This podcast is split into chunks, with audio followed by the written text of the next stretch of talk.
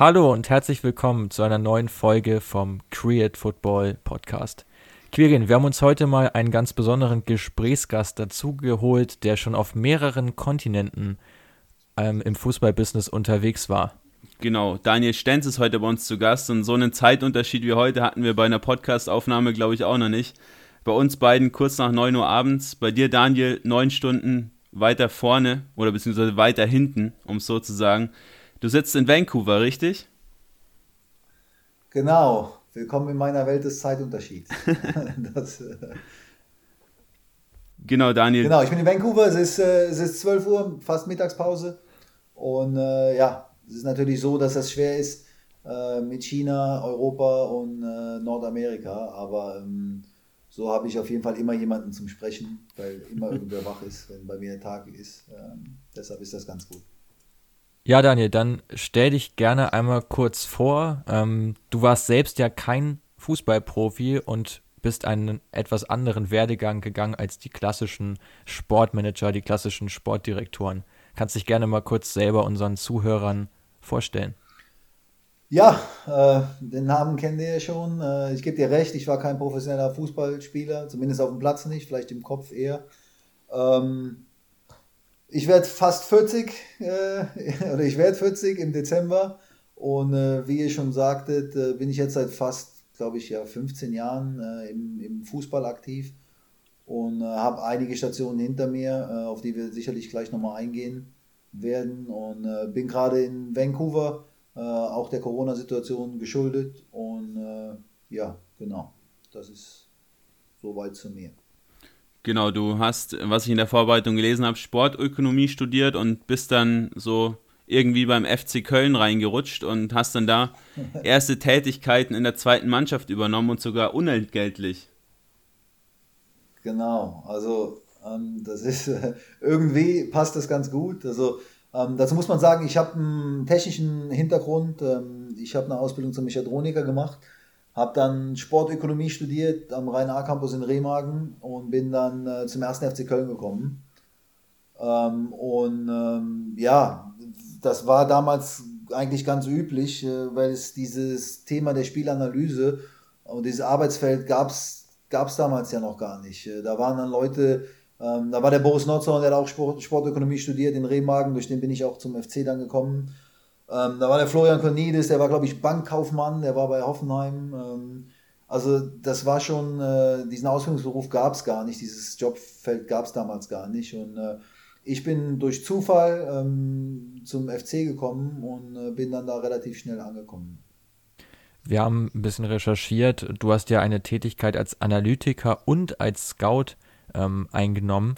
Äh, siehst du da große Gemeinsamkeiten? Also macht das wirklich Sinn, dass eine Person auf beides eingeht oder war das eher zu dem damaligen Zeitpunkt geschuldet, weil da die Manpower noch nicht so da war in dem Bereich? Nein, das macht vollkommen Sinn. Und da muss ich sicherlich ein bisschen mehr ausholen, das können wir später nochmal machen. Aber der Grundsatz für mich lautet, dass äh, der Scout ja erstmal auch bewerten muss, was im Team da ist. Also ich muss ja wissen, wie gut sind die Jungs, die wir haben, um um einschätzen zu können, äh, ist äh, der Spieler, den ich holen will, eine potenzielle Verstärkung oder blockt er den Weg von einem Nachwuchsspieler. Deshalb ähm, ist das für mich untrennbar miteinander verbunden. Ähm, generell sage ich, dass das Scouting eine externe Evaluierung ist und dass äh, eine Evaluierung eine interne, das ist ein internes Scouting. Und nur wenn die beiden dieselbe Sprache sprechen, dieselben Benchmarks haben, ähm, dann kann Scouting erfolgreich sein und auch Spielanalyse. Ja, das ist ein guter Punkt. Also da, da gebe ich dir auch vollkommen recht, dass du halt einfach eine Person hast, die dann im Prinzip auch beide schon im Kopf hat ähm, und dann auch weiß, worauf sie beim, beim Scouting dann auch schauen muss. Ähm, bei dir ging es dann nicht zu den Profis vom ersten FC Köln, sondern du hast dann den Schritt zur Union Berlin gewagt. Ähm, deine erste ja, Station im Profigeschäft, nenne ich es mal. Äh, du hast dann da das Eisern Lab gegründet. Ähm, recht, ja, Spannender Name. Was hat denn dahinter gesteckt? Gut, dazu muss man auch wieder ein bisschen weiter ausholen. Also ich bin zum ersten FC Köln gekommen, weil äh, der Boris Notzon da war, wie ich gesagt habe, den ich von der Uni auch gekannt habe. Und ähm, das war so, dass der Boris da das äh, FC Sports Lab aufgebaut hat und ähm, das ein sehr spannendes Projekt war, was äh, versucht hat, neue Medien zugänglich für den Fußball zu machen oder ähm, Äh, mit Christoph Daum hat der Boris Notzon da sicherlich Pionierarbeit geleistet. Ähm, ich bin glücklicherweise ähm, auch dem Studium geschuldet, weil ich ja immer noch am Studieren war, habe ich mich dann mit der zweiten Mannschaft, äh, da bin ich gelandet mit dem Frank Schäfer, der ähm, mehr als nur ein Mentor geworden ist, äh, von dem ich sehr, sehr viel gelernt habe. Eine super Zeit gehabt hat. Unsere Regionalligamannschaft hätte sicherlich auch zweite Liga spielen können mit Moritz Hartmann, Michael Parensen, Carsten Kuhlmann. Also wir hatten echt eine Megatruppe zusammen. Und äh, über den Micha Parensen, der ja dann zu Union Berlin gewechselt ist, ähm, kam der Kontakt zu Union Berlin. Ich glaube, ich habe ihm eine Glückwunsch-SMS zum Aufstieg geschrieben. Und er hat dann gesagt, äh, dass er mit Uwe Neuhaus über mich gesprochen hat. Und dann kam ihm das Angebot, äh, zu Union Berlin zu gehen. Und das war für mich sehr spannend, weil Union Berlin gerade aufgestiegen ist und es gab halt wirklich gar nichts. Ne? Union Berlin, ein Verein, bei dem ich fast fünf Jahre gearbeitet habe und immer noch äh, ein Herzensverein, weil das, was da passiert ist, ist, ist Wahnsinn. Was wir da geleistet haben, auch im, im Club, ähm, das ist, denke ich, Wahnsinn. Und was der Club generell geleistet hat mit den tollen Fans, äh, dass sie jetzt Bundesliga spielen, freut mich umso mehr. Also du hast bei Union das komplett neue Scouting-System mit aufgebaut, aber kannst du auch ein bisschen inhaltlich genau. sagen, ähm, was ihr da konkret erstmal, wie ihr das angegangen seid, das ganze Projekt? Ja, also erstmal war gar nichts da. Es, war, es gab nicht mal ein Büro für mich am Anfang. Ich habe, glaube ich, drei Monate auf der Treppe gesessen, habe auf der Treppe gearbeitet. Äh, und äh, das Schöne war halt, dass gar nichts da war. Ich kann mich noch gut erinnern, dass unser äh, Finanzchef Oskar Kosche, den habe ich dann gefragt nach Budget und er hat gesagt, okay, ich glaube, es waren damals dreieinhalbtausend Euro, die ich als Budget zur Verfügung hatte und ich gesagt habe, pass auf, das Dafür kriegen wir eine Kamera und einen Laptop, aber äh, viel mehr auch nicht. Und, äh, wir haben das dann Stück für Stück aufgebaut äh, über die Spielanalyse. Wir haben, ähm, ich bin immer ein großer Fan von Kooperationen mit Universitäten gewesen, um auch Studenten eben äh, praxisnahe Beispiele zu geben, weil ich das selber ja auch äh, gemacht habe. Und wir haben dann angefangen, eben äh, Spielanalysestrukturen aufzubauen für alle Mannschaften, nicht nur im Profibereich. Äh, da haben natürlich diese dreieinhalbtausend Euro nicht gereicht, deshalb haben wir nebenbei auch noch mit unserer Marketingabteilung zusammen äh, ein paar Events aufgezogen, wo ich, ähm, wo wir Champions League Spiele im VIP-Raum präsentiert haben und ich habe so eine Art Spielanalyse dazu gemacht, so eine Art Moderation. Und dadurch ist dann auch ziemlich viel Geld zusammengekommen von Leuten, die das gut fanden, was wir mit dem, wir haben das dann als Eisern Lab gebrandet. Äh, die Idee war auch ähnlich wie in Köln, ähm, die neuen Medien nutzbar zu machen, um einfach auch ähm, Vorteile zu schaffen. Ne? Wir konnten eben keine Scouting-Abteilung oder keine Spielanalyseabteilung mit äh, zehn Festangestellten aufbauen. Wir mussten ein bisschen cleverer sein. Wir konnten uns nicht alles kaufen, wir mussten viel selber machen. Und dadurch ist das Eisern Lab entstanden und wir haben früh probiert, äh, Dinge zu digitalisieren und auch äh, da ähm, ein bisschen äh, ja, die Nase vorn zu haben. Aber ging es dann da rein um Videos oder waren dann da auch ja quasi das Big Data, was, was wir auch so feiern? War das da auch schon ein Thema oder habt ihr da rein nach Videos einfach geschaut, was verbesserbar ist und die Spieler daran teilhaben lassen? Ja, dazu muss man erstmal sagen, dass ich äh, im Vergleich zu euch ein Dinosaurier bin in, in, dieser Industrie. Und zu der Zeit, also als ich in Köln angefangen habe, äh, war gerade die, äh, dass äh, die neueste Erfindung war, äh, eine DVD zu haben. Also da haben wir von VHS auf DVD. Also ähm, da gab es keine zentrale. Ähm, also Y-Scout ist, glaube ich, 2010 in Deutschland in den Markt gekommen. Äh, vorher gab es das nicht. Beim FC haben wir Antennen auf dem Geisbockheim gehabt und haben diese Spiele selber aufgenommen. Also ähm, das muss man verstehen, dass da relativ, da, es gab keine Tracking-Daten. Wir haben zusammen mit dem Hendrik Weber von der DFL den äh, Expertenkreis Spielanalyse gebildet äh, und haben äh, Tracking-Daten, also Laufleistungsdaten in die Liga gebracht. Da war damals der Christopher Clemens, äh, der war damals auch beim HSV, der jetzt bei der Nationalmannschaft äh, ist, äh, der Sven Mislintat, jetzt beim VfB, Boris Nordson.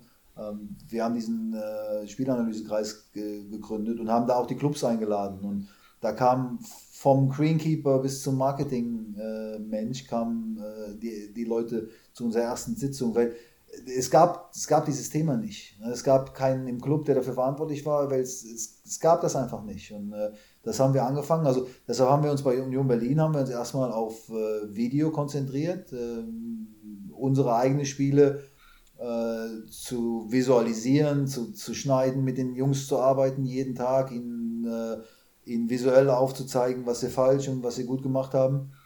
Und äh, das, war, das war natürlich der erste Schritt. Also es hat mit Video angefangen. Okay, ähm, ja, wirklich sehr interessant. Also ich finde, es, man kann sich das aus heutiger Sicht kaum noch vorstellen, finde ich, wie man damals so das Ganze angegangen ist, ähm, weil heute ja auch doch vieles ähm, durch die moderne Technik ja abgedeckt ist und auch einfach anwendbar ist. Ähm, aber damals quasi von null aus zu starten, ähm, war sicherlich eine spannende Herausforderung für dich.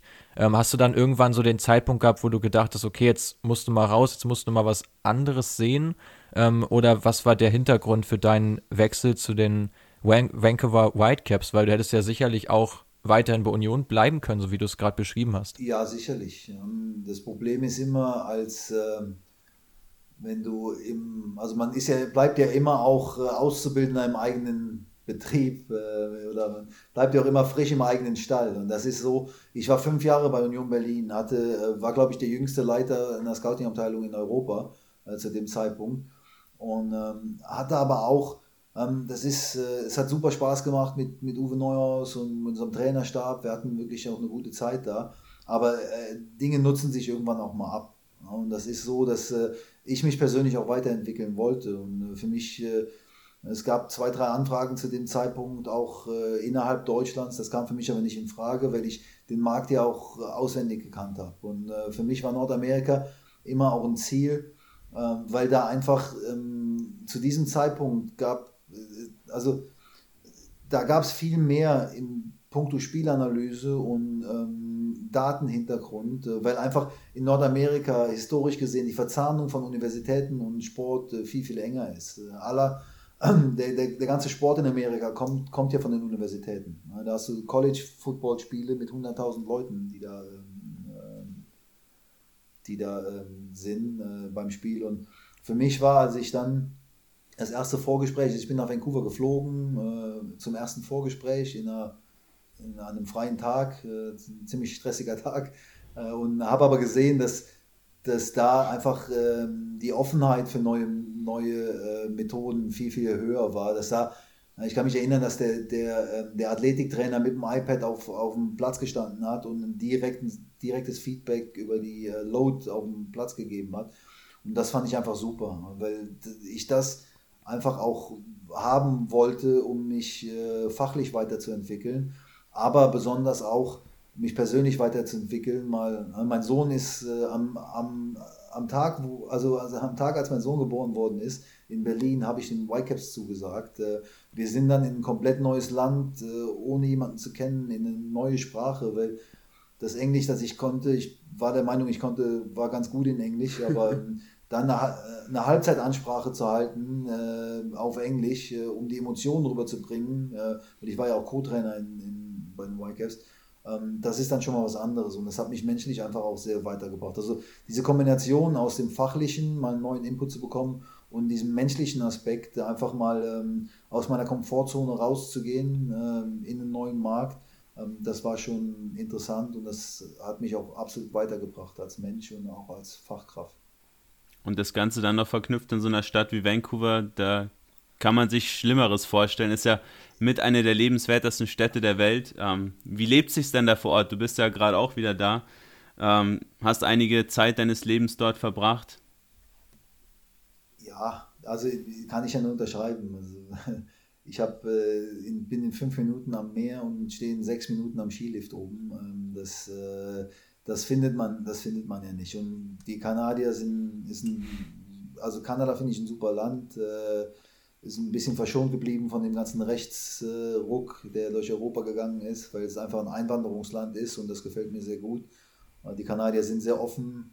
Ähm, für mich vereint Kanada so ein bisschen Europa und Amerika. Es ist ein bisschen weniger bunt und ein bisschen weniger fake als Amerika und ein bisschen, äh, ein bisschen weniger strikt als Europa, würde ich sagen. Also Kanada ist natürlich und Vancouver ist eine wunderschöne Stadt und ähm, auch mittlerweile zu unserem Lebensmittelpunkt geworden. Ja.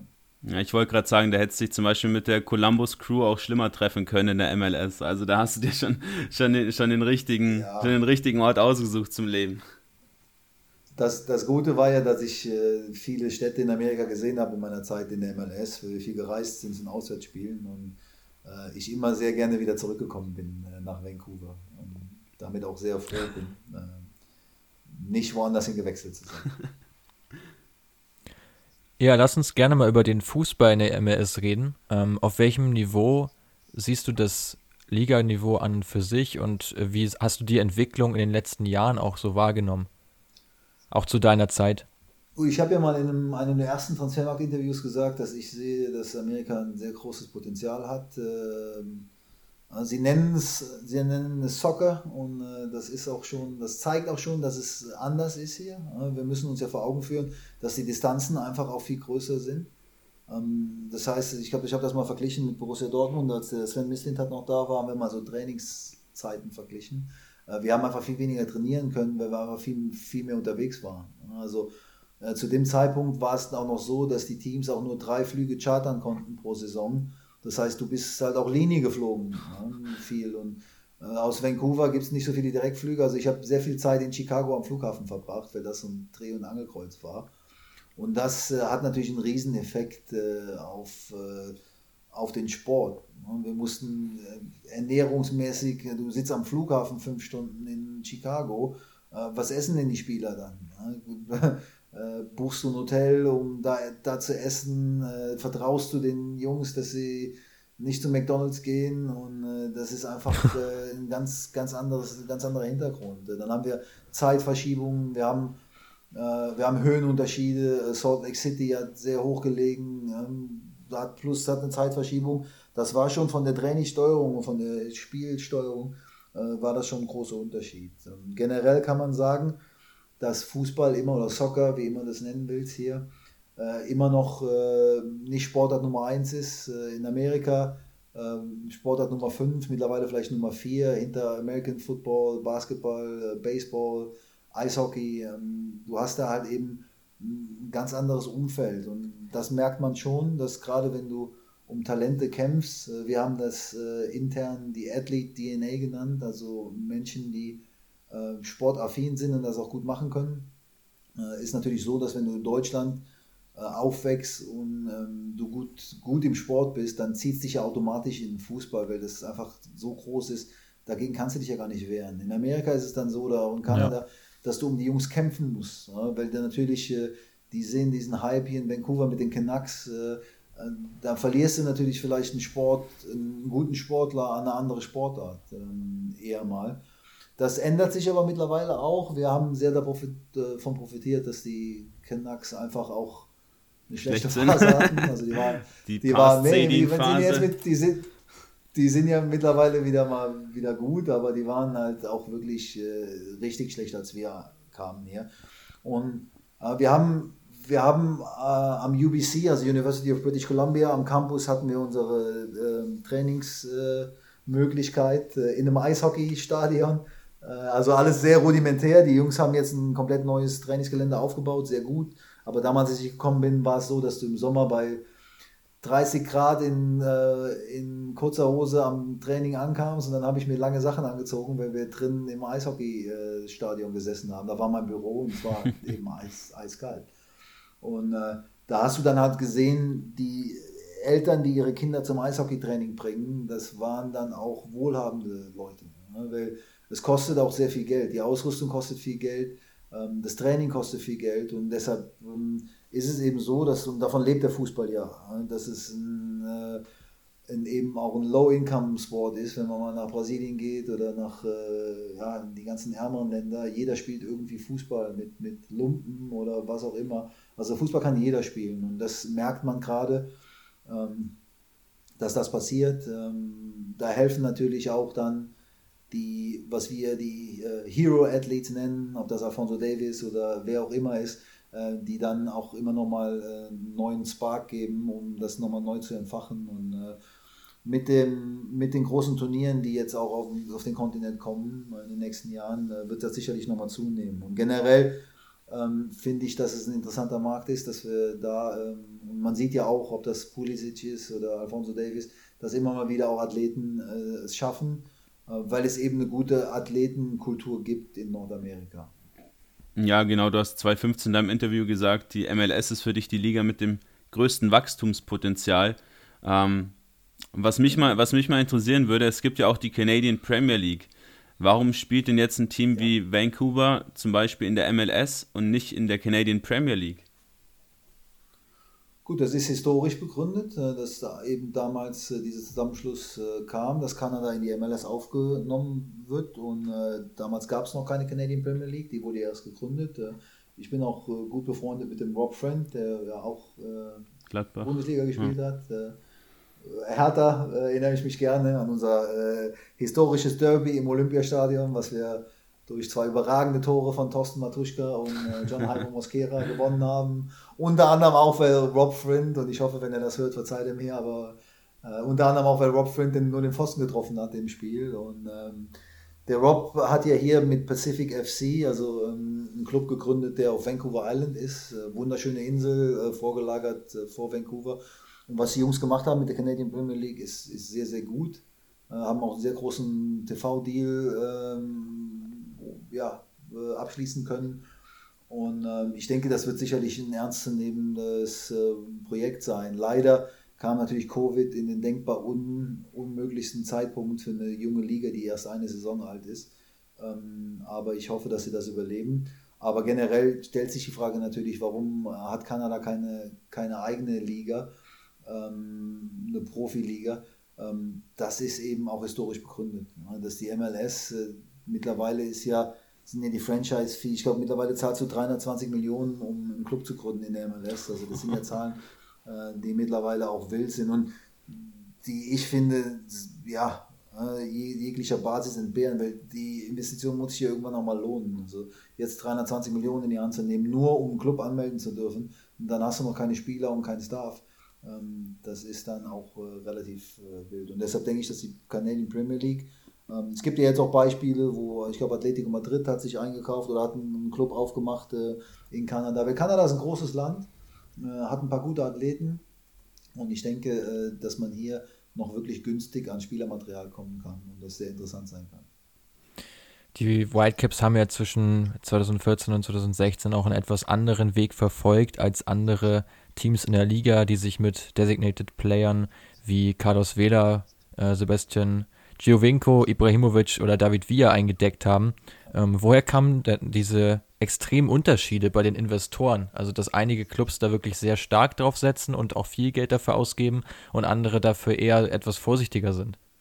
Ich denke, das liegt am Businessplan. Äh, behandelst du das äh, wie ein, wie ein Marketing-Tool, dann macht es natürlich Sinn, äh, einen Ibrahimovic zu kriegen oder David Beckham. LA Galaxy ist ein gutes Beispiel dafür. LA Galaxy ähm, hat immer mal wieder Spieler geholt, die eigentlich gar nicht in den Kader gepasst haben, äh, die aber einen Namen hatten, äh, der dann marketingmäßig eben nochmal, äh, gerade in einer Stadt wie LA, ähm, sicherlich auch nochmal äh, ein bisschen was bewegen kann. Ähm, wir hatten einfach die Idee, oder die Eigentümer hatten die Idee, dass man das auf solidere Beine stellen kann, weil ähm, es ist natürlich so, dass es äh, nicht damit getan ist, dass du einen teuren Spieler nimmst, äh, weil die Gehaltsstruktur, die muss man sich immer auch vor Augen fühlen. Ähm, das ist ja so in, in, in der MLS, ist glaube ich mittlerweile, oder das war damals so, ich weiß nicht, ob das jetzt sich geändert hat, dass wenn du als Generation Adidas Spieler getraftet worden bist, einen Vertrag bekommen hast, hast du 60.000 Dollar garantiert pro Jahr Gehalt bekommen. In, in der NBA waren es 3,5 Millionen garantiert als First Round Draft Pick. Wir hatten einen Spieler, den Christian Dean, dessen Bruder wurde getraftet in der NBA und er wurde getraftet in der MLS. Das sind ja dann auch schon Welten, die dazwischen liegen. Und das muss man sich vor Augen führen. Da sitzt dann jemand, der verdient 60.000 neben jemandem, der verdient äh, 5 Millionen. Dass das nicht gesund sein kann, kann man, kann man äh, verstehen. Gerade auch im Hinblick auf Spieler, die es vielleicht eher als eine Urlaubsliga sehen. Das wurde ja schon oft von Spielern auch gesagt. Ne? Ich glaube nicht, dass Menschen wie Slatan Ibrahimovic, äh, glaube glaub nicht, dass die Urlaub machen können überhaupt. Ich glaube, dass der diese, diesen äh, Wettbewerbscharakter eben hat und dass der, egal wo er ist, eben auch äh, gewinnen will und 100% geben will. Aber ein paar haben sicherlich gedacht, okay, ich gehe mal in die MLS und lass meine Karriere da ausklingen, hole noch ein bisschen Geld mit und äh, ein bisschen Hackespitze 1, 2, 3 und dann geht das schon. Hat Franz Beckenbauer ja auch schon gemacht damals. Ähm, und das ist natürlich Gift für eine Liga, dass man die Mannschaft um einen Spieler herum baust, äh, der dann eben ein 35-jähriger Designated Player ist, ähm, dann hat er, kann, das, kann das sicherlich gut sein, um die Jungs nebenan auch äh, mitzuziehen und denen ein bisschen Professionalität zu vermitteln. Aber ähm, unterm Strich muss ich sagen, dass das mit professioneller Kaderplanung eben nichts zu tun hat. Das muss man dann eben auch im größeren Bild sehen. Das haben wir gemacht. Ich denke, wir haben wir haben mit den Spielern, die wir geholt haben, äh, Pedro Morales äh, hat im ersten Spiel, kann ich noch genau erinnern, glaube ich, zwei geschossen, zwei vorbereitet. Äh, und wir waren ja auch, wir hatten die erfolgreichste Zeit äh, in der kompletten Club-Historie, äh, als ich bei den Whitecaps war. Wir haben den Pokal gewonnen, wir haben uns für die Playoffs äh, qualifiziert. Und das war dann damals auch von Erfolg gekrönt. Das war gut. Und das war unser Weg. Na, du hast es gerade schon, schon genannt. Ähm, viele junge Spieler oder viele schwächere Spieler, um Topstars herumzubauen. Da kommen wir später mit deinem China-Abenteuer mit Sicherheit auch nochmal drauf zu sprechen. Da äh, fährt man ja bei einigen Teams ganz gerne einen ähnlichen Ansatz. Ähm, aber ich würde gerne nochmal auf eine Aussage von dir zurückkommen, von einem Interview aus 2015, ähm, wo du ein bisschen so erklärt hast, wie denn das Scouting bei Vancouver abläuft, indem ihr dann eben nicht die Topstars holen könnt aus Europa, nicht diese teuren Designated Players, sondern dann so ein bisschen nach Mittel- und nach Südamerika schaut, ähm, was natürlich nicht nur ihr, sondern ähm, mir fällt auch Sporting Kansas City ein, die da auch immer wieder ja recht interessante Leute aus ja, südlicheren Gefilden geholt haben, was natürlich auch Sinn macht. Du hast es auch so ein bisschen genauer erläutert, dass das eben so nicht so ein extremer Kulturschock ist für die Spieler, vielleicht auch in einer ähnlichen Zeitzone einfach nach Norden zu wechseln, um dann von da aus den Weg nach Europa zu wagen. Und gerade bei so einem Miguel Almiron sieht man ja, über Atlanta den Sprung jetzt nach Newcastle geschafft. Also auf jeden Fall ein Weg, der sich für viele Talente in der Zukunft auch noch lohnen könnte, oder? Ja, definitiv. Also ich, ich sehe das äh, auch so, dass man bei der Kaderplanung natürlich auch Fingerspitzengefühl zeigen muss. Ne? Dass die, die Amerikaner sind gute Athleten, dass die jetzt nicht die begnadetsten Fußballspieler sind, das ist, äh, denke ich, kein Geheimnis. Ähm, dass man so ein bisschen von dem Lebensgefühl oder dem Fußballgefühl, was eben in Südamerika oder Mittelamerika herrscht, ähm, mit, mit, diesem, mit, der, diese, äh, mit dieser Disziplin verbinden will, ähm, denke ich, ist der richtige Weg. Also was wir damals wollten, und das ist uns auch nicht immer geglückt, weil ähm, du kannst natürlich auch, äh, wenn du fünf Spanier im Team hast, äh, dann ist natürlich gerade auch so, muss man ja in der MLS auch sagen, du hast eine, du hast eine Off-Season, die ist zweieinhalb Monate lang. Jetzt kannst du dir brauchst du, nicht, brauchst du kein Raketenwissenschaftler zu sein, um zu wissen, dass wenn du einen Trainingsplan mitgibst nach Südamerika, dass die eher mal dazu tendieren, diesen Trainingsplan nicht zu folgen, dass die Amerikaner wiederkamen und waren topfit und äh, die anderen eben wiederkamen und haben ein bisschen, eben ein bisschen auch gelebt in der Zeit. Ähm, das bringt dich natürlich auch vor Probleme. Aber generell äh, finde ich, dass eine Kaderzusammenstellung ähm, ein sehr schwieriges Unterfangen ist und dass man da sehr aufpassen muss, wo man die Spieler herbekommt. Und mit dem Salary Cap, der eben in der Liga herrscht, ist es eben so gewesen, ähm, dass es schwer wurde, einen Bundesligaspieler nach, nach äh, Vancouver oder in die MLS zu lotsen äh, auf unserem äh, normalen Gehalt. Also das waren damals 340.000 Dollar, glaube ich, die wir hätten zahlen können, ohne an diesen Designated Player Topf rangehen zu müssen. Ähm, ja, da musste man jemanden finden in der zweiten Liga, der für für 340.000 äh, amerikanische Dollar äh, nach Amerika wechselt und gut ist. Und das ist ja auch so. Ja. deshalb äh, ist es mittlerweile so, dass äh, ich denke, dass die Liga eine gute Liga ist, um sich auch zu showcasen. Äh, du hast gerade Beispiele genannt. Ähm, da gibt es viele andere Beispiele, ähm, wo ich sage, dass es eine super Liga ist, um, um äh, Fuß zu fassen im Profifußball. Und sicherlich mittlerweile auch so ist, ähm, dass hier mehr gescoutet wird. Das sieht man ja auch, dass immer mehr, immer mehr Kooperationen auch. Ich glaube, Hoffenheim hat jetzt eine Kooperation mit Cincinnati. Genau. Cincinnati ja. oder genau. Ähm, dass das eben interessant ist. Es ist ein großes Land, äh, da macht eine Kooperation Sinn, ähm, eher als äh, immer Scouts rüber zu fliegen. Und ich finde, es ein sehr interessanter Markt. Also, wenn ich eine Scouting-Abteilung neu aufbauen würde, dann wäre das unter anderem sicherlich auch ein Markt, der mich interessieren würde. Ja, da vielleicht nochmal kurz die Brücke zu schlagen zu Ernst Tanner, den wir auch schon bei uns im Interview hatten. Da könnt ihr die Podcast-Folge auch gerne in eurem Podcatcher nochmal nachhören. War auch sehr interessant, die zwei Folgen über die MLS so ein bisschen zu sprechen, ein bisschen Neues zu erfahren. Ähm, und Ernst Tanner hat da eben verraten, dass er mit Philadelphia so einen extremen Jugend, waren, so, so eine extreme Jugendschiene fährt. Ähm, hat sie jetzt auch mit Brandon Aronson ja, schon ausgezahlt, der jetzt dann nach Salzburg wechselt für auch 5, 6 Millionen. Ähm, und die eben auch fast komplett auf diese Designated Player verzichten, beziehungsweise sie halt mit recht günstigen Spielern besetzen und eben alles Geld, was jetzt auch eingenommen wird, einfach immer wieder in die Jugendakademie stecken. Äh, war bei Vancouver da auch so ein Trend zu erkennen oder hat man sich da dann rein auf das Scouting ähm, im Ausland vielleicht verlassen? Nein, das war ja, und so ist ja auch Alfonso Davis entstanden. Ne? Kanada ist ein großes Land. Äh, wir haben äh, Akademien überall, ähm, Kooperation mit Akademien geschlossen und haben versucht, eben auch den Nachwuchs ranzuführen. Das ist äh, schwer. Das ist nicht so wie in Deutschland, wo du sagst, okay, komm mal hier zum Probetraining. In Kanada ist es so, dann musst du eben den Jungen einfliegen, dann, muss, dann gehen Überlegungen los, okay, ist er gut genug, kann er mit uns trainieren, wo lebt er, was macht er hier, äh, kommt er in eine Fosterfamilie.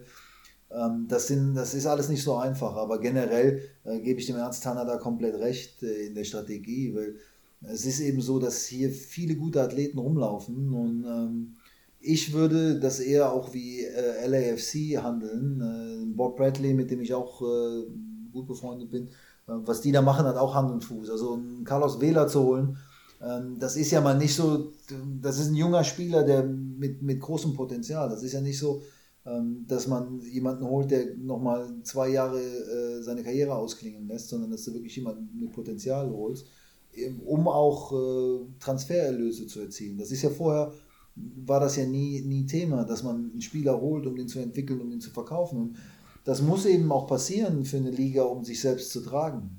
Es ist dieses Investorenmodell, was hier herrscht, ähm, da gibt es sicherlich Beispiele, die eher an, äh, an Hobbyclubs erinnern, äh, wo man sagt, okay, Geld, Geld spielt keine Rolle, das ist mein Hobby. Ähm, haben wir in Deutschland ja leider auch ein schlechtes Beispiel mit 1860 München, wie das passieren kann, dass man, äh, dass das nicht erfolgreich ist. Aber es gibt eben auch viele Clubs, ähm, die geführt werden wie Businessunternehmen. Und da muss man eben auch ganz klar sehen, dass am Ende des Tages ähm, dass da äh, schwarze Zahlen stehen und nicht immer nur äh, die David Beckhams rüberbringt, um äh, nachher keine Transfererlöse mehr zu erzielen. Und das ist halt immer die Frage, warum bringe ich einen Spieler in die Liga? Will ich, den, will ich Marketingerlöse erzielen mit Trikotverkäufen oder generell eine, eine Reach äh, erreichen? Oder will ich den Spieler holen, um äh, meinen mein Kader besser zu machen? Oder ist das ein Spieler, der Potenzial hat, wo ich sehe, okay, äh, der spielt bei mir zwei Jahre und dann verkaufe ich ihn mit Mehrwert weiter und äh, reinvestiere dann diesen Transfererlös wieder in Nachwuchsarbeit. Du sprichst die Scouting-Strategien schon an ähm, und gerade auch deren Effektivität. Ähm, ich sehe das ein großes Problem darin, du hast es vorhin auch schon ein bisschen beschrieben, in diesen weiten Distanzen, die ihr zurücklegen musst, müsst, ähm, gerade jetzt auch im Scouting natürlich. Ähm, setzt ihr deswegen verstärkt auf Daten? Ähm, ist, das, ist das dann der, der Ansatz oder war das zu dem Zeitpunkt der Ansatz, äh, weil man eben nicht jede Reise mal eben machen kann? Ja, das ist ja, also ich hatte mal ein Angebot von einem sehr großen englischen Club, um die Scouting-Abteilung zu leiten, aufzubauen oder restrukturieren. Ähm, Vereinsfarben sind rot. Äh, der, deren Plan war es, 30 äh, festangestellte Scouts überall zu haben und die zu koordinieren. Und das habe ich gesagt, das, das mache ich nicht, weil das absoluter Wahnsinn ist. Äh, wir hatten bei Union Berlin drei oder vier Scouts, das hat schon gereicht, das zu koordinieren. Generell ist es ja so, dass das Scouting aus einer Zeit kommt oder ähm, dass es immer noch so war, dass ich muss einen Scout muss ich zu einem Spiel X hinfliegen. Ne, dann habe ich Flugkosten, dann habe ich Hotelkosten, dann habe ich, äh, braucht er ein Auto, dann geht er nochmal essen da und wenn du Pech hast, spielt der Spieler nicht, der, den du sehen willst. Ähm, das, das kann man natürlich, wenn man seine Hausaufgaben macht und das richtig, äh, da, da passiert gerade auch viel Unfug in dem also ich würde Daten, Datenscouting kann nicht das persönliche Scouting ersetzen. Da gibt es ja auch schlechte Beispiele zu. Äh, das Hannover 96 hat ja mal einen Spieler gescoutet, der nachher 6 cm kleiner war, als er eigentlich sein sollte, weil ja. wir nie live gesehen haben. Da bin ich kein Fan von. Also ich nutze Scouting, äh, das quantitative und das qualitative Scouting, so wie ich es nenne, äh, nutze ich komplementär. So dass man sagt, ich kann natürlich schon sehr, sehr viel in Erfahrung bringen über Spieler, die ich gar nicht gekannt habe. Also wir haben da Modelle entwickelt, wo wir große Datensätze durchforsten nach Spielern, die für uns interessant sein können basierend auf diesen Key Performance Indikatoren, die ich dann für jede Position entwickelt habe in den Clubs, in denen ich gearbeitet habe. Und das kannst du natürlich, da kommen Spieler auf, da kommen Spieler auf, die kennst du und da kommen Spieler auf, die kennst du noch nicht. Und dann kannst du natürlich deine Hausaufgaben machen und kannst das dann natürlich auch nochmal, also ich würde nie einen Spieler verpflichten, den ich nicht live gesehen habe, mit dem ich nicht, äh, dem ich nicht in die Augen geschaut habe, wo ich nicht weiß, äh, wie ist dem sein personelles Umfeld äh, etc. Das würde ich nicht machen und damit kann man auch ganz schön auf die Schnauze fallen, was ja auch oft passiert ist.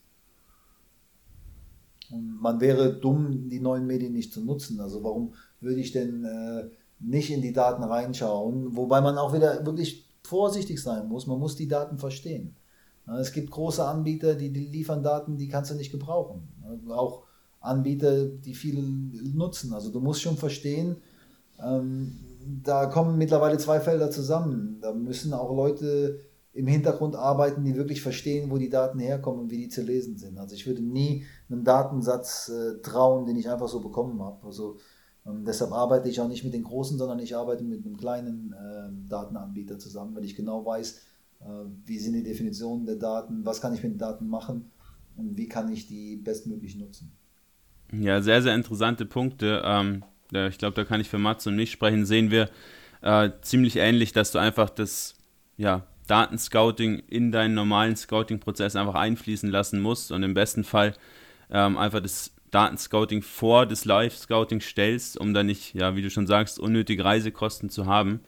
Ähm, bei Alfonso Davies hatte dir nicht so große Reisekosten. Der saß ja in Edmonton oder kommt ja aus Edmonton oder hat zumindest da nach der Einwanderung in, nach Kanada gewohnt. Ähm, bevor wir gleich zu deinen weiteren Stationen überschwenken, vielleicht noch mal, mal ein paar Worte zu ihm. Du hast mal in einem Interview auch gesagt, dass es ähm, nicht sonderlich schwer war, bei ihm das Talent zu sehen, sondern dass du es schwieriger fandest, einen Christopher Trimmel ähm, in Österreich ausfindig zu machen. Ja, genau. Erzähl doch einfach mal ein bisschen was zu Davies. Wie tickt er so? Was ist er für ein Spieler? Ähm, was hat ihn so besonders gemacht und warum ist es schwieriger, Christopher Trimmel zu finden?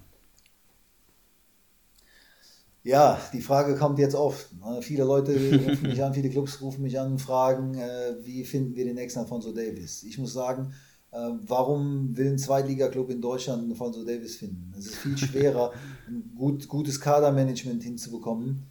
Ähm, und deshalb war Christopher Drimmel für mich schwerer. Christopher Drimmel ist der Captain der Mannschaft von Union Berlin, die Union Berlin in die erste Liga äh, geführt hat und da auch gehalten hat. Also ähm, das war ähm, ein Top-Transfer, den nicht viele Leute auf dem Zettel hatten. Äh, bei Alfonso war es einfach so, dass dieses pure Talent, das er einfach hat, ähm, un, unfassbar, ähm, ja, das ist dir ins Auge gesprungen. Ne? Gepaart mit seiner, mit seiner Persönlichkeit, die er, also wenn man sieht, was der Junge hinter sich hat, mit seinen Eltern, also ne, Alfonso hat, äh, die Eltern haben Tag und Nacht gearbeitet, als sie nach England, äh, nach äh, Kanada gekommen sind und die schlimme Zeit im Flüchtlingslager hat sicherlich alle geprägt, aber Alfonso ist zum Training gegangen, hat dann auf seine Geschwister aufgepasst, hat Windeln gewechselt, das prägt einen Menschen in einem, in einem Maß, äh, was bei ihm wirklich offensichtlich war. Also, dass das, er ist ein so netter Typ, der so bodenständig geblieben ist, trotz dem ganzen Erfolg noch, äh, dass das einfach, äh, dass das nicht oft vorkommt. Ich habe viele Spieler mit viel Talent gesehen, die es nicht geschafft haben, weil sie abgehoben sind. Wir hatten mal einen Spieler beim FC, ich will auch jetzt keinen Namen nennen, aber der hatte mal, ich glaube, Lothar Matthäus hat ihm gesagt, dass er eine große Karriere vor sich hat. Und von dem Tag an war es vorbei. Ja, da war dann, das Umfeld hat, hat dann eben, da wurde sich ein neues Auto gekauft. Äh, es gibt ja viele Beispiele äh, in der Bundesliga auch, wo, wo Schalke hat ja ein paar, ähm, ein paar Fälle so, davon auch. So. Ja. Genau, wo dann einfach äh, diese Persönlichkeit nicht mit dem äh, zusammenpasst, was, was an Talent da ist. Talent ist nicht alles. Michael Pahnsen ist sicherlich nicht der talentierteste Fußballspieler auf der Welt, aber Michael Pahnsen hat es geschafft, in allen Ligen zu spielen und äh, weil er einfach mit seiner Persönlichkeit äh, die Menge, die er vielleicht technisch hatte, äh, wettgemacht hat. Und bei Alfonso Davis war es einfach so, der war feilschnell, hatte eine super Athletik ähm, und hat eben aber auch diese, diese Bescheidenheit an den Tag gelegt, jeden Tag besser zu werden. Das war einfach, äh, also ich, glaube, ihr werdet niemanden finden, der sagt, Alfonso Davis, äh, der, der neidisch auf Alfonso Davis war. weil Alfonso Davis in jede Mannschaft eingestiegen ist, in der wir ihn reingesteckt haben und da sofort auch äh, einen Impact hatte und äh, jeden Rat angenommen hat und das auch dann umgesetzt hat. Deshalb war das wirklich, äh, ja, also den findest du auch nicht immer. Das ist, äh, das ist wie so ein Rohdiamant und ich finde es viel, viel wichtiger, dass ein Club äh, nicht nach Rohdiamanten sucht, sondern dass man sagt, okay, wer ist denn jetzt der beste Stürmer für äh, Sandhausen oder für Kräuter Fürth und eben nach denen suchst. Und das ist natürlich ganz anders. Also, äh, um nochmal zurück auf dieses Datenscouting auch zu kommen. Ne, äh, Datenscouting versus äh, objektives Scouting von einem Scout. Ähm, mir, mir hat sich mir die Frage gestellt, wie würdest du denn den linken Fuß von Lionel Messi bewerten? Sicherlich mit einer 10 von 10. weil er einfach der beste Spieler mit dem linken Fuß ist. Aber wie würdest du seinen rechten Fuß denn bewerten? Den nutzt er ja nicht so oft. Dann wird es schon wieder schwer im, im Bezugssystem. Aber wenn jetzt der SV Sandhausen, um da beim Beispiel zu bleiben, der SV Sandhausen den linken Fuß von Lionel Messi als Bezugssystem oder Bewertungssystem nimmt für ihr Scouting, dann weiß ich nicht, äh, wie der interne Kader dann äh, bewertet wird, weil dann verlierst du natürlich äh, sehr, sehr viel äh, Spielraum in der Bewertung. Also ich würde die Bewertung immer darauf anpassen, äh, in welchem Club ich bin, was ist die Philosophie. Und dann äh, kannst du, wenn du Datenscouting geschickt einsetzt, kannst du sicherlich einen sehr hohen Mehrwert ähm, daraus erreichen. Wie ihr sagtet, bei Alfonso war das jetzt nicht so ähm, tragisch, weil er eben da hatten wir, glaube ich, äh, ein paar Werte vorliegen und die haben eben sofort äh, bei mir ein Alarmsignal äh, aufgeschrieben. Das war Geschwindigkeit, Passgenauigkeit und Zweikampfverhalten. Äh, da hatte er Werte, die einfach äh, ähm, groß waren. Also die so hoch waren, dass man sagte, okay, lass uns den Jungen mal einladen. Also Daniel, du sprichst uns da wirklich komplett aus der Seele, was das Thema Datenscouting anbelangt. Ähm, ist, ja, kann man, ist wenig hinzuzufügen, sehen wir sehr, sehr ähnlich wie du und es ist auch erfreulich zu hören, dass schon bei dem Scouting von Davis auch äh, objektive Faktoren da wirklich eine Rolle gespielt haben und nicht dieses klassische, ja, ich habe das richtige Auge, äh, diese Scouts, die das immer von sich behaupten, sondern dass da auch ein bisschen mehr dahinter gesteckt hat. Ähm, war denn schon frühzeitig auch angedacht, Davis als Linksverteidiger einzusetzen oder dass ihm da eine noch größere Karriere prophezeit wurde?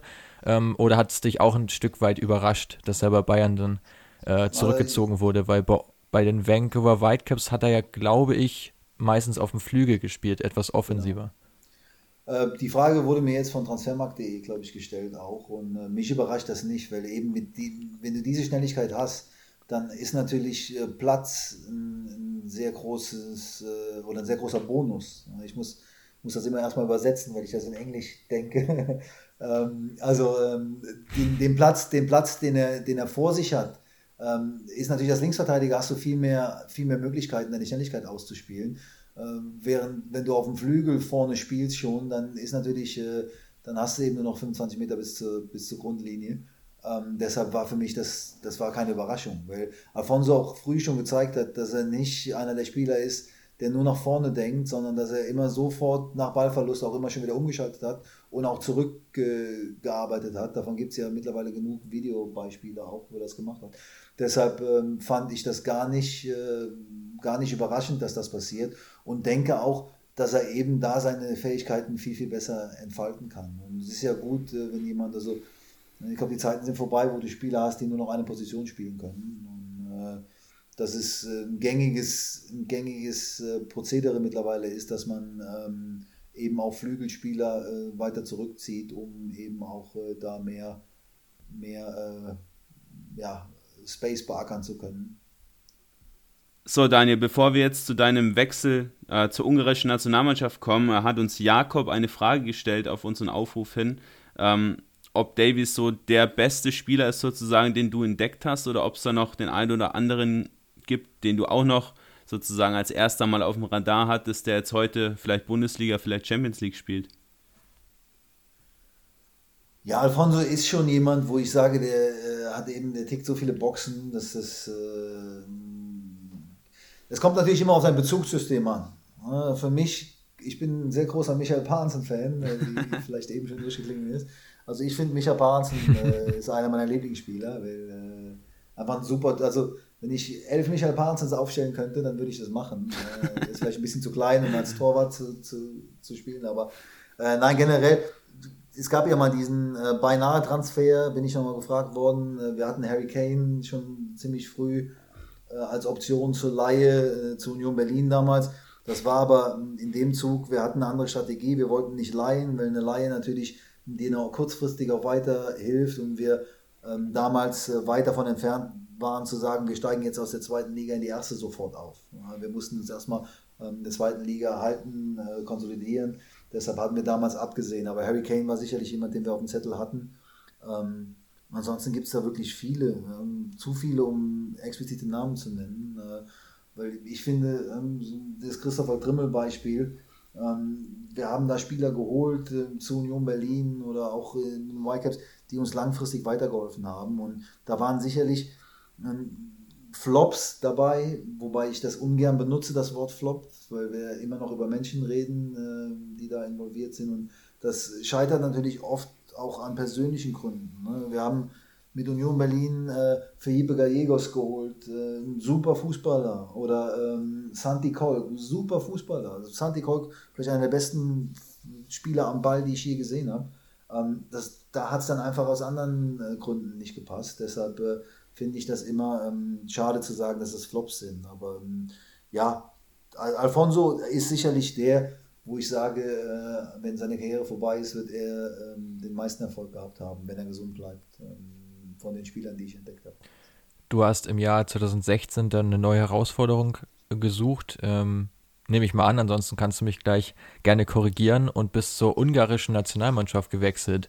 Ähm, war das äh, im Wesentlichen wegen der Europameisterschaft, damit du da mitwirken konntest, oder hatte das sich da schon länger angebahnt?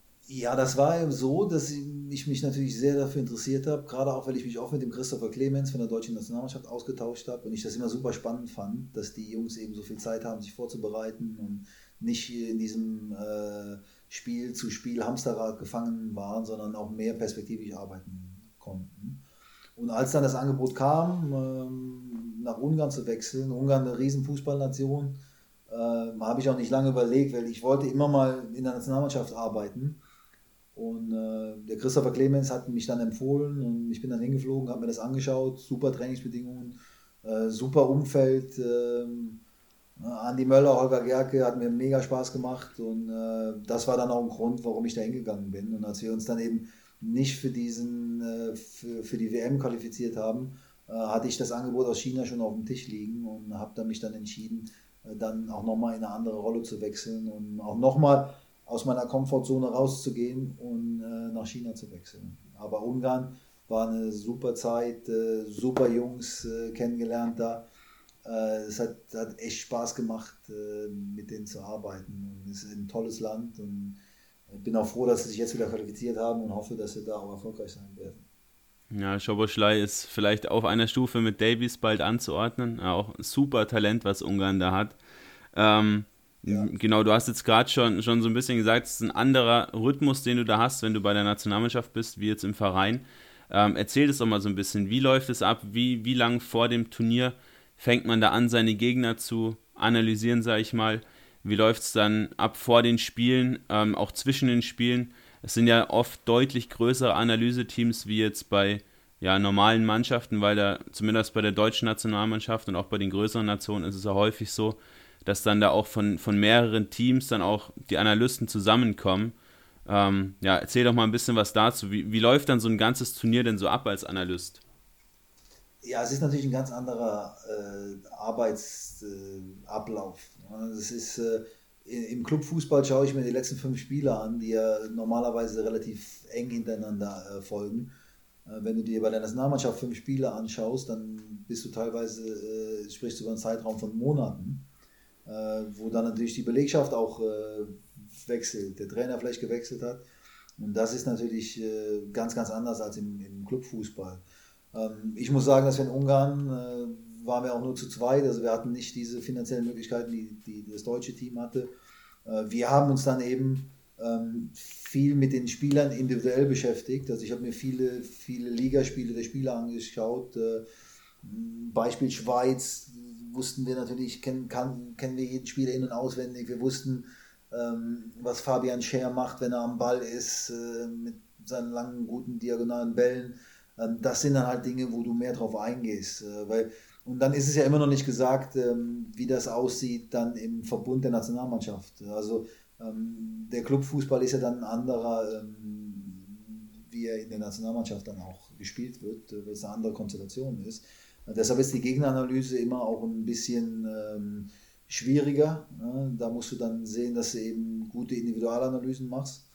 Und äh, im Punkto unserer Mannschaft haben wir gesehen, ähm, dass wir ähm, die Spieler früh bekommen. Also da waren wir deutlich früher als äh, andere Mannschaften, dass wir die wirklich in, in den Lehrgängen hatten für zwei bis drei Wochen, um eben auch Bernd Stock hat sehr viel Wert auf Fitness gelegt, dass wir da im Fitnessbereich äh, Grundlagen geschaffen haben, die vielleicht in vielen Clubs nicht geschaffen worden sind. Man muss sich ja vor Augen halten, dass die meisten Spieler eben aus ungarischen Clubs kamen. Ähm, ganz, ganz wenige wie Gulaschi, ähm, die dann eben aus dem Ausland kamen. Und ähm, die Bedingungen in Ungarn natürlich auch noch andere sind. Also die Professionalität der ersten Liga da ist deutlich hinter den äh, anderen europäischen Ligen äh, an, anzusiedeln. Äh, um das mal ehrlich zu sagen. Und äh, da haben wir dann gesehen, dass wir wirklich äh, die Jungs früh genug bekommen und dass wir dann auch äh, viel mit Video machen, viel Vorbereitung machen, um dann eben auch äh, besser vorbereitet zu sein und ähm, ja, besser zu wissen, was, was, was du machen kannst. In der Gruppenphase gab es ein begeisterndes 3 zu 3 gegen den späteren Europameister Portugal. Ähm, war das auch ein Resultat aus einer sehr guten Gegneranalyse, dass ihr da die Portugiesen wirklich sehr gut in Schach halten konntet mit ja doch, äh, ich sag mal, limitierten Mitteln, weil jetzt die ungarische Nationalmannschaft ja auch nicht zu den Top-Nationen zählt? Nein, das kam dann sicherlich über die Mannschaftsgeist und die Fitness. Also wir haben auch gezeigt, dass wir deutlich fitter geworden sind, äh, als wir da waren. Und natürlich kommt sowas dann äh, auch mit dem ganzen Feuer, das in Ungarn entfacht worden ist, in einer Nation, die eigentlich immer noch denkt, oder äh, es ist ja nicht so, dass, äh, also die Historie ist immer noch überall präsent, äh, wie groß Ungarn mal war. Und äh, dass dann das Feuer ist entfacht worden und jeder hat natürlich, äh, hat das genossen in der Mannschaft, du hast gesehen, dass da jeder nochmal ein extra, nochmal extra 10% draufgelegt hat und nochmal äh, die Zähne zusammengebissen hat und das kam dann über die Mannschaftsleistung. Also ganz klar, äh, dass wir spielerisch da eher nicht mithalten konnten und äh, das haben wir über eine geschlossene Mannschaftsleistung dann eben auch auf den Platz gebracht. Gut, dann würde ich sagen, den Ungarn-Teil schließen wir damit jetzt auch mal und kommen zum ja, wohl spannendsten Teil. Also ich freue mich da jetzt am meisten drauf, mit dir ein bisschen über dein China-Abenteuer bei Shandong Luneng zu sprechen. Ähm, du hast gerade schon gesagt, du hast deinen Vertrag dann auch wegen der Nicht-Qualifikation für die WM 2018 ähm, bei den Ungarn nicht verlängert. Ähm, und dann kam das Angebot aus China. Was, ja, kannst du gerne ehrlich beantworten, was war da der entscheidende Faktor? Die neue Aufgabe oder tatsächlich das Geld wie bei vielen Spielern auch? Ja, also ich bin ein großer Fan davon, äh, Dinge äh, auch beim Namen zu nennen. Und jeder, der sagt, dass äh, der monetäre Aspekt keine Rolle spielt, äh, glaube ich, der lügt. Das ist ja so, dass auch in den Positionen, in denen ich vorher gearbeitet habe, dass es nicht so war, dass man eben ähm, so viel Geld verdient hat, dass man sagen kann, ich kann jetzt mal ein halbes Jahr ähm, ohne Job leben. Und das passiert in unserer Industrie ja immer mal wieder. Das ein Cheftrainer kann das kompensieren. Ähm, der äh, Supporting Staff kann das oft nicht kompensieren. Normalerweise ist ja so, wenn der Cheftrainer rausfliegt, dann fliegt der ganze Stab mit. Ähm, und dann äh, stehst du da. Deshalb war sicherlich der finanzielle Aspekt äh, auch ein Teil davon. Aber ähm, ich habe ja auch immer, also es gab auch andere Angebote zu dieser Zeit. Also ich hätte auch woanders gutes Geld verdienen können. Ähm, für mich hat auch eine Rolle gespielt, dass es nochmal was ist, was mich auch äh, fordert. Nicht nur fachlich fordert, sondern auch mental fordert.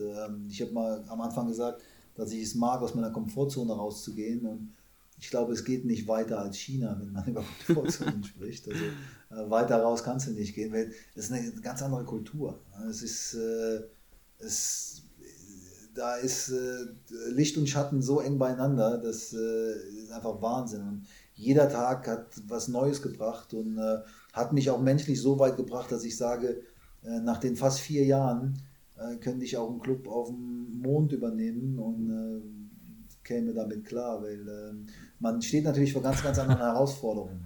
Äh, kulturelle Herausforderungen, ähm, infrastrukturelle Herausforderungen und das war schon, ähm, das war schon generell eine Herausforderung, an der ich gewachsen bin und ich glaube, wir haben einen ganz guten Job gemacht. Als äh, ich gekommen bin, sind wir ja in der Saison vorher fast abgestiegen und haben dann auch äh, leider unglücklich, muss ich sagen. Äh, wir haben ja jetzt noch eine Chance, äh, den Pokal zu gewinnen. Wir waren jetzt zweimal im Pokalfinale, haben einmal gegen Roger Schmidt mit Beijing One verloren. Das war, da haben wir dumm verloren, das hätten wir gewinnen müssen.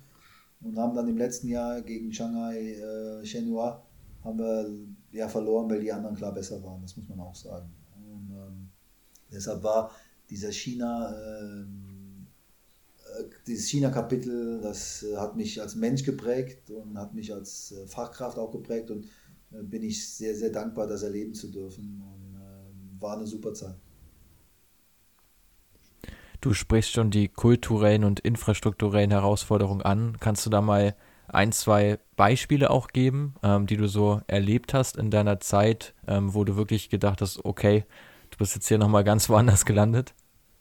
Ja, erstmal ist die Kultur natürlich eine Kultur, in der ähm, sehr viel über Hierarchien läuft, sehr viel über ähm, Gehorsam auch läuft. Also äh, konstruktive Kritik gibt es ja so in der Kultur gar nicht. Also Streitgespräche gibt es nicht in China.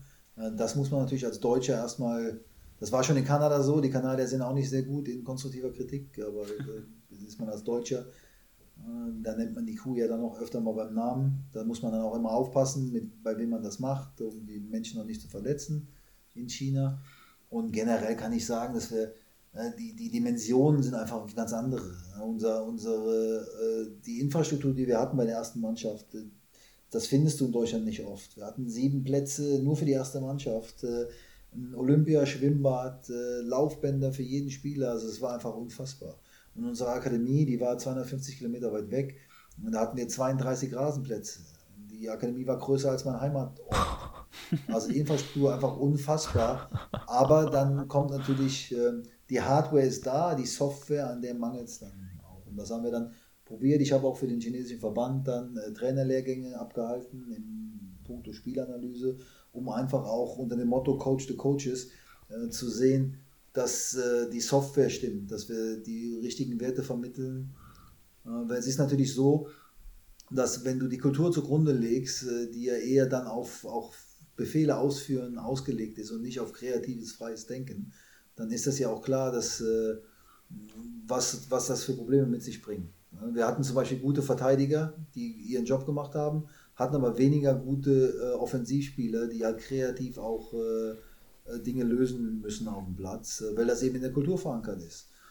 Und das finde ich, also wenn man sich die, ne, ihr habt über Big Data gesprochen, es gibt 1,4 Milliarden Chinesen, da muss ja jemand dabei sein, der schnell ist und gerade auslaufen kann und mit beiden Füßen flanken kann. Deshalb äh, bin ich mir sicher, dass in Zukunft viele, viele Top-Spieler auch aus China kommen äh, werden, wenn die Chinesen die Software, den Softwareaspekt hinbekommen. Und China ist ein sehr ambitioniertes Land. Ähm, die haben sehr viel versucht äh, abzukürzen jetzt ähm, ähm, in der Vergangenheit mit äh, Technologien, die sie dann implementiert haben. Aber was jetzt immer mehr kommt, ist, dass die Chinesen eben hingehen und sagen, äh, wir bilden unsere Trainer besser aus. Wir kaufen eben nicht mehr diese teuren Spieler ähm, da gibt es jetzt Transferrestriktionen. Äh, du darfst nur noch 6 Millionen für einen Spieler ausgeben. Alles andere wird mit äh, 100% versteuert. Ich glaube, Cedric Bakambu äh, ist für 40 Millionen gekauft worden. Das heißt, der kostet dich im Endeffekt, 6 äh, Millionen davon sind frei, der Rest wird nochmal versteuert zu 100%. Also kostet dich der Spieler 76 Millionen oder 74 Millionen am Ende. Ähm, das ist dann auch schon eine Hausnummer. Und für jeden ausländischen Spieler, den du äh, auf dem Platz stehen hast, musst du einen äh, U23-Spieler auf dem Platz stehen haben, äh, was ich als gute Regel empfinde, ähm, weil es eben dann auch so ist, ähm, dass du den Nachwuchs fördern musst, ne? dass es da kein, kein Weg dran vorbeigeht. Und das äh, ist sehr, sehr gut gelaufen bis jetzt. Ein Weg dran vorbei habe ich mal live gesehen, als dann so ein U23-Spieler nach zwei Minuten wieder ausgewechselt wurde. Ähm, also das ist dann natürlich auch nicht Sinn der Sache hinter solchen Regelungen und äh, da wird es mit Sicherheit auch den einen oder anderen Verein geben, der da ähm, auch seine Schlupflöcher hat. Und was, was du gerade schon gesagt hast, ähm, haben wir auch zuletzt mal in einem Gespräch gehabt mit Michael Krüger, ähm, auch ein Trainer, der viel rumgekommen ist in seiner Karriere, der ganz zum Ende nochmal bei einer chinesischen Universität in Peking ähm, auch lange Training geleitet hat, äh, fast ein ganzes Jahr lang. Und da auch eben die Punkte angesprochen hast, die du gerade genannt hast, dass eben viele von diesen Spielern schon talentiert werden, auch auf bestimmten Positionen talentiert sind.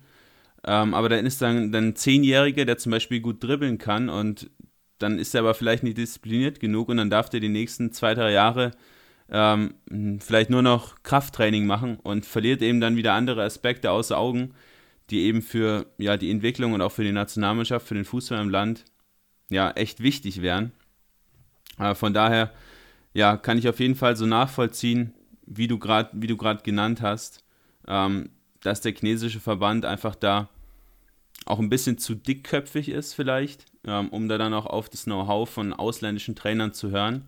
Und ja, wie Krüger so schön gesagt hat, wenn nur eine chinesische Provinz das Training eines, eines deutschen, das Basic-Training eines deutschen Vereins übernehmen würde, ähm, hätte man dann schon innerhalb von, von mehreren Jahren ähm, da eine passable Nationalmannschaft da stehen. Ähm, aber es ist halt oft, ja, wie du gerade schon gesagt hast, diese Mentalität im Kopf der Chinesen verankert, dann eben doch so sein eigenes Ding durchzuziehen. Ja, das, äh, da, da gebe ich komplett recht. Ne? Das ist so, dass jetzt gerade äh, die Chinesen probieren, äh, viele Spieler zu äh, äh naturalisieren. Das heißt, sie haben mal geschaut, wer hat denn eine chinesische Oma oder einen chinesischen Opa oder Vater. Die haben dann alle einen Pass bekommen. Äh, jetzt geht es dahin, dass man Spieler einbürgert, die mehr als fünf Jahre im Land gespielt El haben. Elkeson. Aber das kann ja nicht, genau, das kann ja nicht der Zukunft, das kann ja nicht der Weg der Zukunft ja, sein. Ja. Das, in China ist es halt so, ich, in jedem Club, wo ich anfange, mache ich immer einen, äh, einen Short-Term, Mid-Term, Long-Term-Plan. Was normalerweise so ähm, Short-Term ist die nächsten sechs Monate, Mid-Term nächsten anderthalb Jahre und Long-Term fünf Jahre. In China ist das so, dass der Short-Term-Plan, der ist morgen, der Mid-Term-Plan, der ist am Ende der Woche und der Long-Term-Plan ist nächsten Monat. Also äh, die, die äh, Geduld fehlt da einfach und das müssen sie aber auch lernen. Das werden, also das Gute ist ja, dass ähm, wenn, solange du die Regeln äh, intern machst, äh, kannst du ja machen, was du willst. Äh, solange Shanghai gegen äh, Beijing spielt, kannst du äh, hanebüchen Regeln äh, einsetzen. Aber sobald du auf dem internationalen Parkett dann spielst, dann spielst du natürlich auch gegen Vereine, die äh, Fußball mit dem Löffel aufgegessen haben, vom Kindesbeinen an. Und dann musst du auch früher oder später musst du ähm, dich den Regeln des Fußballs beugen. Ich habe immer gesagt, China ist ein großes, mächtiges Land, aber der Fußball ist größer als China, weil da einfach viel, weil die Grundregeln des Fußballs einfach auch da sind. Und die kann man nicht missachten, die kann man auch nicht neu definieren. Äh, da muss man dann eben auch diesen Weg mitgehen, um in diesem Sport ähm, ja, erfolgreich zu sein. Und die Chinesen haben ja gezeigt, dass sie gut im Sport sind. Gerade Einzelsportarten sind die Chinesen ja bei Olympia immer sehr gut vertreten, aber in den Teamsportarten äh, eher nicht so. Und das kommt äh, meiner Meinung nach auch von dem kulturellen Hintergrund, dass eben äh, von Kindesbeinen die Chinesen nicht gerade zur Kreativität erzogen werden. das, wird, das muss sich ändern. Ähm, das ändert sich auch im Technologiesektor mittlerweile schon, dass die äh, vom Kopieren zur Innovation hingehen. Und um Innovation eben zu gestalten, muss man die Dinge eben auch äh, verstehen und auch gut adaptieren. Und ich denke, da ist in den letzten Jahren einiges passiert. Also die goldenen Zeiten in China sind vorbei, wo Spieler einfach äh, horrende Summen verdienen, nur um einfach da zu sein. Und ähm, ich hoffe, mehr und mehr Clubs äh, machen das jetzt auch vernünftig. Aber das ist immer ist, das kann man nicht vorhersehen, weil man in China kann sich auch morgen wieder alles ändern. Das äh, hängt immer davon ab, wer gerade das Sagen im Verband hat. Wie bezifferst du denn das Niveau der chinesischen Liga? Also gerade auch im Vergleich jetzt zu europäischen Ligen, kann man da ungefähr sagen, so stark wie Liga XY? Das kommt immer drauf an. Ich tue mich da immer schwer zu sagen, äh, wenn die MLS, äh, wie gut ist die, du kannst natürlich nur, äh, das sind, sind natürlich nur Projektionen von dessen, was ich denke, was möglich wäre. Ähm, aber man hat jetzt gesehen, dass die letzten Jahre, dass wir deutlich besser geworden sind. Also gerade wenn man die Daten hinzuzieht, wir haben eine viel höhere Passquote, eine viel höhere Passgenauigkeit, was ja in meiner Welt, in meiner Definition ein Indikator für Qualität ist von einem Fußballspiel. Äh, nicht nur lange Bälle in einen äh, Zielspieler vorne zu spielen und zu hoffen, dass der ankommt, äh, sondern eben dieses Aufbauspiel über den Platz. Und da hat China, glaube jedes Jahr um mehr als 5% zugelegt in diesen Key Performance Indikatoren. Und ähm, ich würde sagen, also dass wir sicherlich von einer mittleren zweiten Liga sprechen können. Ähm, und das kommt immer von Club zu Club an. Also es gibt Clubs, ähm, wo das deutlich besser ist und es gibt Clubs, wo es vielleicht eher schlechter ist. Aber ich würde sagen, dass sich äh, ein chinesischer Club in der zweiten deutschen Liga auch nicht verstecken müsste. Ja, kleines ähm, Merkmal ist vielleicht mit Wulei, der da zu Espanyol Barcelona gegangen ist und ist natürlich ein, ein richtig guter Chinese gewesen, sage ich mal. Also war er, ist er auch in seiner Heimat da verehrt als Superstar.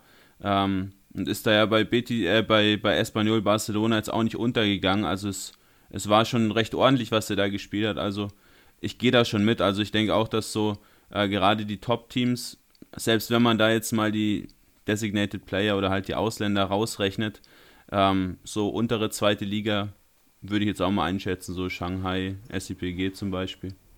Ja, also ich denke, man muss ja auch mal sehen, der Fall Alex Witzel zum Beispiel. Die, die Borussia hatte mich ja auch zu meiner Meinung zum Spieler ähm, gefragt und ich habe gesagt, sicherlich hat der Fußballerisch das Talent. Man muss dann eben per, also auf der persönlichen Ebene sehen, ob er noch, ob er noch hungrig genug ist, nach dem vielen Geld, was er in China verdient hat, um sich nochmal zu beweisen. Und äh, das hat der Alex Witzel ja super gemacht in Deutschland. Also der hat ja nicht, äh, der ist ja aus einer Liga wie China gekommen und hat da wirklich nochmal in der Bundesliga auch äh, Minuten gesammelt und hat da einen guten Eindruck hinterlassen.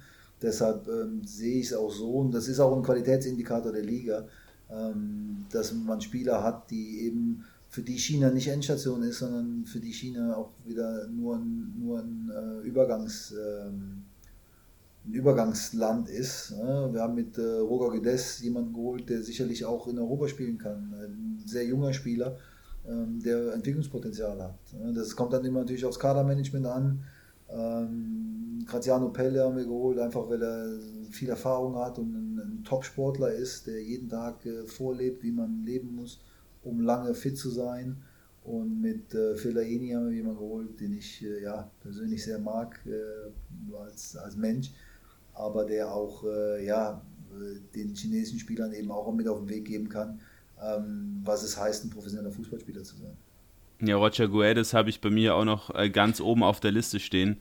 Äh, Finde ich auch einen sehr, sehr interessanten Spieler. Für mich auch der interessanteste Importspieler in China, äh, weil er jetzt auch eben gerade erst 24 Jahre alt geworden ist und dass er schon ein Spieler wäre, den könnte man sich auch beim FC Porto zum Beispiel vorstellen. Das wäre vielleicht vor fünf bis zehn Jahren noch der übliche Weg für ihn gewesen. Ähm, und so, ja, mich würde mal deine Meinung dazu interessieren. Also zum einen, wie schätzt du ihn ein? Hat er auch das Zeug dazu, in Europa auch wirklich ein, ein Top-Spieler zu werden?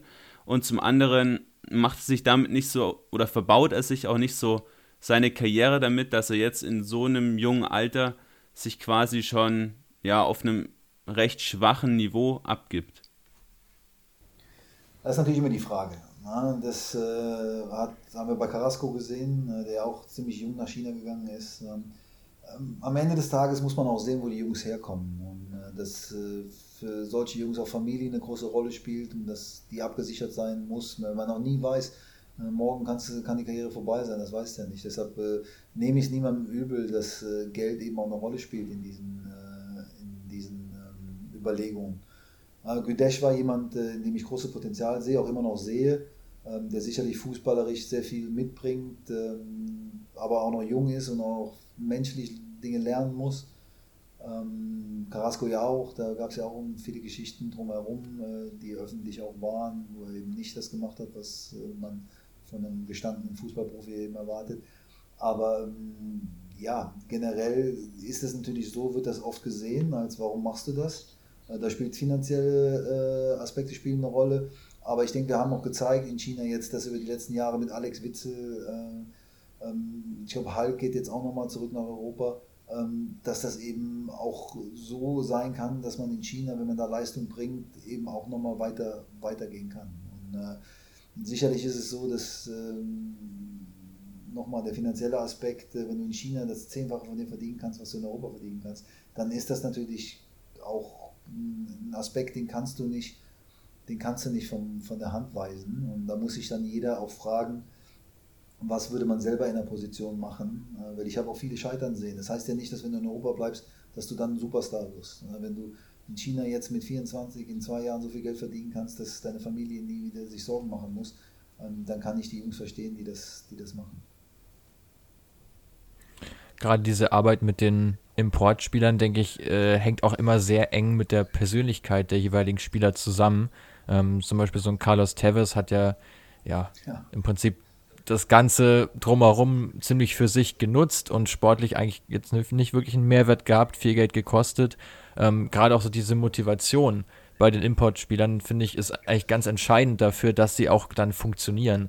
Ähm, genau. Werden da auch wirklich ja, genau, wirklich clevere Modelle angewendet oder ja, ist es eher so ein Bauchgefühl, dass der Spieler passt? Carlos Tevez ist natürlich ein super Beispiel, äh, warum äh, ein objektives Scouting manchmal auch gar nicht funktioniert. Du denkst, du holst dir Carlos Tevez, aber ähm, hast dann deine Hausaufgaben nicht gemacht. Also da muss ich sagen, da sind wir schon ganz anders aufgestellt. Äh, Pelle und Phil, äh, Feli, die geben jeden Tag Vollgas. Die, die, die sind im Fitnessstudio, die leben vor, was man machen muss. Carlos Tevez war, äh, hat acht Kilo zugenommen. Äh, hat, also ich habe ihn ja live gesehen auf dem Platz. Das war wirklich eine Katastrophe.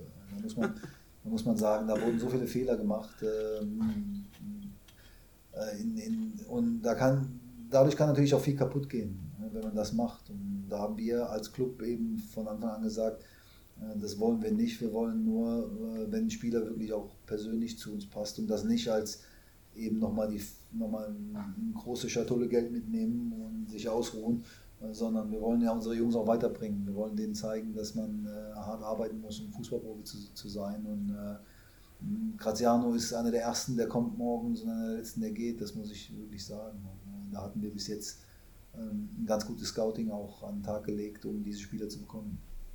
Ja, da würde mich echt mal interessieren, wie dann so ein Transfer von einem Spieler nach China abläuft. Also ist es wie, einem, wie bei einem ganz normalen Wechsel in Europa auch, dass der Berater den bei euch anbietet, sagt, der hat Lust, da nach äh, China zu gehen? Oder ist es da aktiv so, dass ihr nach Spielern schaut? Weil ich kann mir auch durchaus vorstellen, dass es äh, ziemlich viele Spieler gibt, für die China überhaupt keine Option ist. Von daher kannst du da ja. so ein normales Scouting, wo ihr auf den Spieler zugeht, ja eher schwer anwenden, vermute ich mal.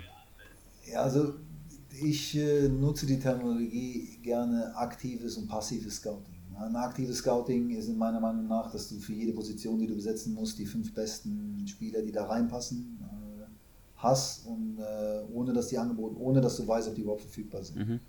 Äh, das nenne ich aktives Scouting. Ein passives Scouting ist für mich, dass ich in meinem Beraternetzwerk nachhöre, okay, wer wäre denn überhaupt frei ähm, im Sommer, wer wäre denn bereit nach China zu kommen? Ähm, das hat sicherlich beides hat Vor- und Nachteile. Manchmal muss man auch so eine Hybridlösung davon angehen. Aber ich würde da ungern jetzt ins Detail gehen, wie die, äh, wie die Transfers von Pelle und äh, Fedi zustande gekommen sind. Ähm, generell ist es natürlich aber eher auch ein passives Scouting äh, in China, dass man sich eher da auf seine äh, Netzwerke verlässt, um zu wissen, okay, äh, muss ich überhaupt äh, bei dem vorfühlen, hat der Familie, wird, würde der mit zwei kleinen Kindern oder drei kleinen Kindern ist es natürlich immer schwerer nach China zu gehen, als wenn man alleine ist. Ähm, das ist, ja, da spielen viele Aspekte eine Rolle und die haben wir alle abgewogen und haben uns dann eben für die Spieler entschieden, die wir jetzt im Kader haben. Wir haben die Ausländerbeschränkung ja äh, schon angesprochen in diesem Podcast, aber sie sorgen natürlich auch dafür, dass die wirklich guten chinesischen Spieler entsprechend auch sehr, sehr teuer sind und für viel Geld dann transferiert werden, gerade auch innerhalb von China. Ähm, siehst du das ja, als Fluch oder als Segen für die Liga, dass eben diese Ausländerregelung besteht und dass dadurch halt die Preise eigentlich astronomisch steigen? Ja, da steuert natürlich der Verband gerade entgegen, indem es eine Gehaltsobergrenze für Chinesen gibt, was ich auch total richtig finde. Es ist ja so, dass ähm, mit dem, was die Jungs da verdienen, einfach auch um diese Parität zu erreichen, äh, dass da jemand 10 Millionen netto verdient, dann kannst du den Chinesen keine, keine 10.000 geben. Das passt nicht. Deshalb äh, verdienen die schon überproportional viel, wenn man das mal in Relation setzt, also von der Qualität, die dann jemand auf den Platz bringt ähm, und ich das mit der zweiten Liga in Deutschland vergleiche, äh, dann muss das ja in Relation stehen. Deshalb hat der Verband jetzt auch entgegengewirkt und äh, hat da Gehaltsobergrenzen eingeführt. Und das finde ich auch richtig, weil ansonsten macht es ja für, für einen Chinesen gar keinen Sinn, ins Ausland zu wechseln, weil du in China einfach um 10 ein Vielfaches mehr verdienen kannst. Und äh, es ist ja kein Talent, einen chinesischen Pass zu haben, sondern es ist ja, das ist ja dann eben einfach so. Und ähm, das ja. finde ich, darauf muss reagiert werden und das machen die auch.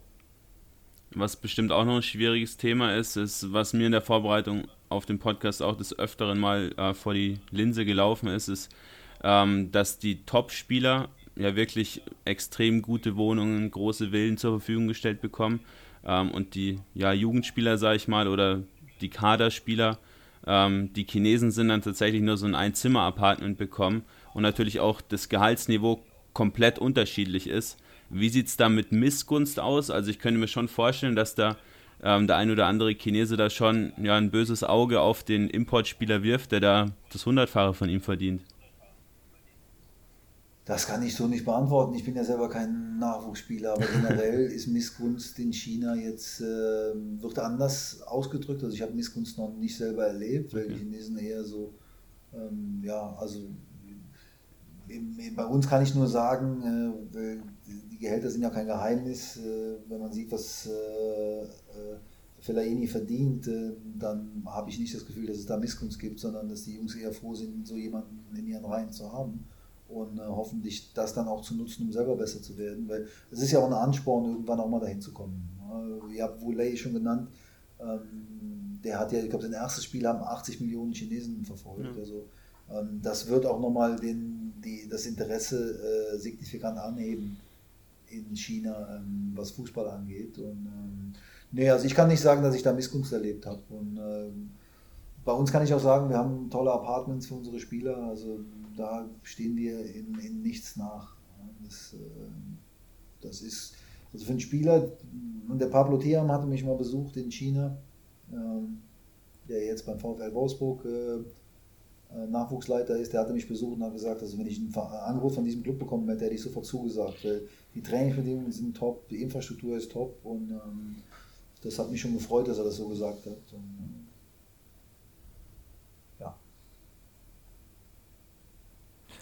Daniel, wir sprechen jetzt schon seit ähm, mehr als einer Stunde mit dir. Super, dass du dir so viel Zeit für uns nimmst.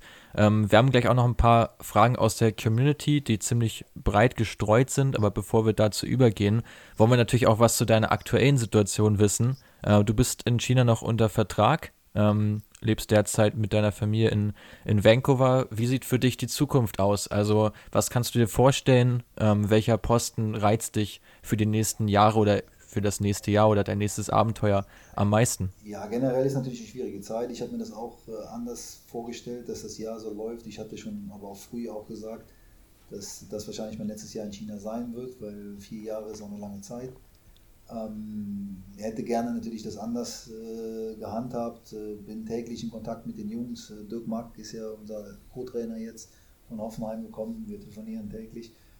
Ähm, die Jungs machen einen guten Job da und ähm, das ist eben so, ähm, dass wir jetzt noch die Chance haben, den Pokal zu gewinnen. Das werden wir machen. Da liegen alle unsere Intentionen drauf, um uns auch für die Champions League nochmal zu qualifizieren. Die Zukunft wird zeigen, was kommt. Äh, ich habe Vertrag bis zum 31.12. Das ist das Einzige, was zählt gerade. Und dann wird man sehen, wie es weitergeht. Generell ist es keine einfache Zeit äh, in, in Covid-Zeiten. Ähm, ich bin da aber relativ entspannt, dass auch nochmal was Interessantes kommen wird in Zukunft und äh, würde dann natürlich auch mit euch wieder sprechen, wenn es dann was zu verkünden gibt.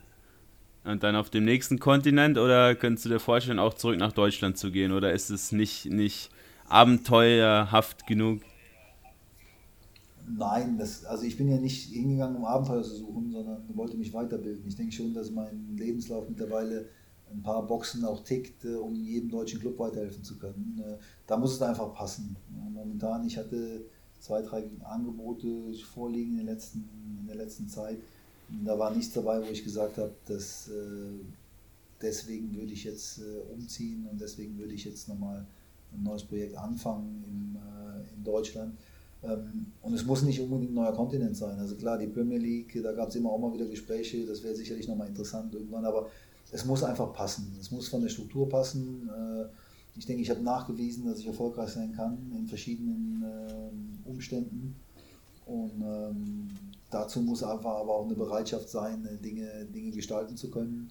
Also ich würde jetzt nicht mehr als Spielanalyst irgendwo anfangen, weil ich das einfach jahrelang gemacht habe. Und nächtelang äh, vor dem Laptop gesessen habe und Spiele analysiert habe. Das äh, habe ich gemacht. Ich weiß, wie das geht und äh, ich denke, mittlerweile habe ich andere Qualitäten, aber ähm, das muss man genau sehen. Ich bin kein Fan davon, über äh, Spekulationen zu sprechen, äh, wenn es ähm, wenn die Gespräche, die momentan äh, geführt werden, weiterführen, dann wird das sicherlich irgendwann im Vertragskonstrukt enden und dann gibt es auch Dinge, die ich dann äh, publik machen werde und dann können wir gerne nochmal sprechen.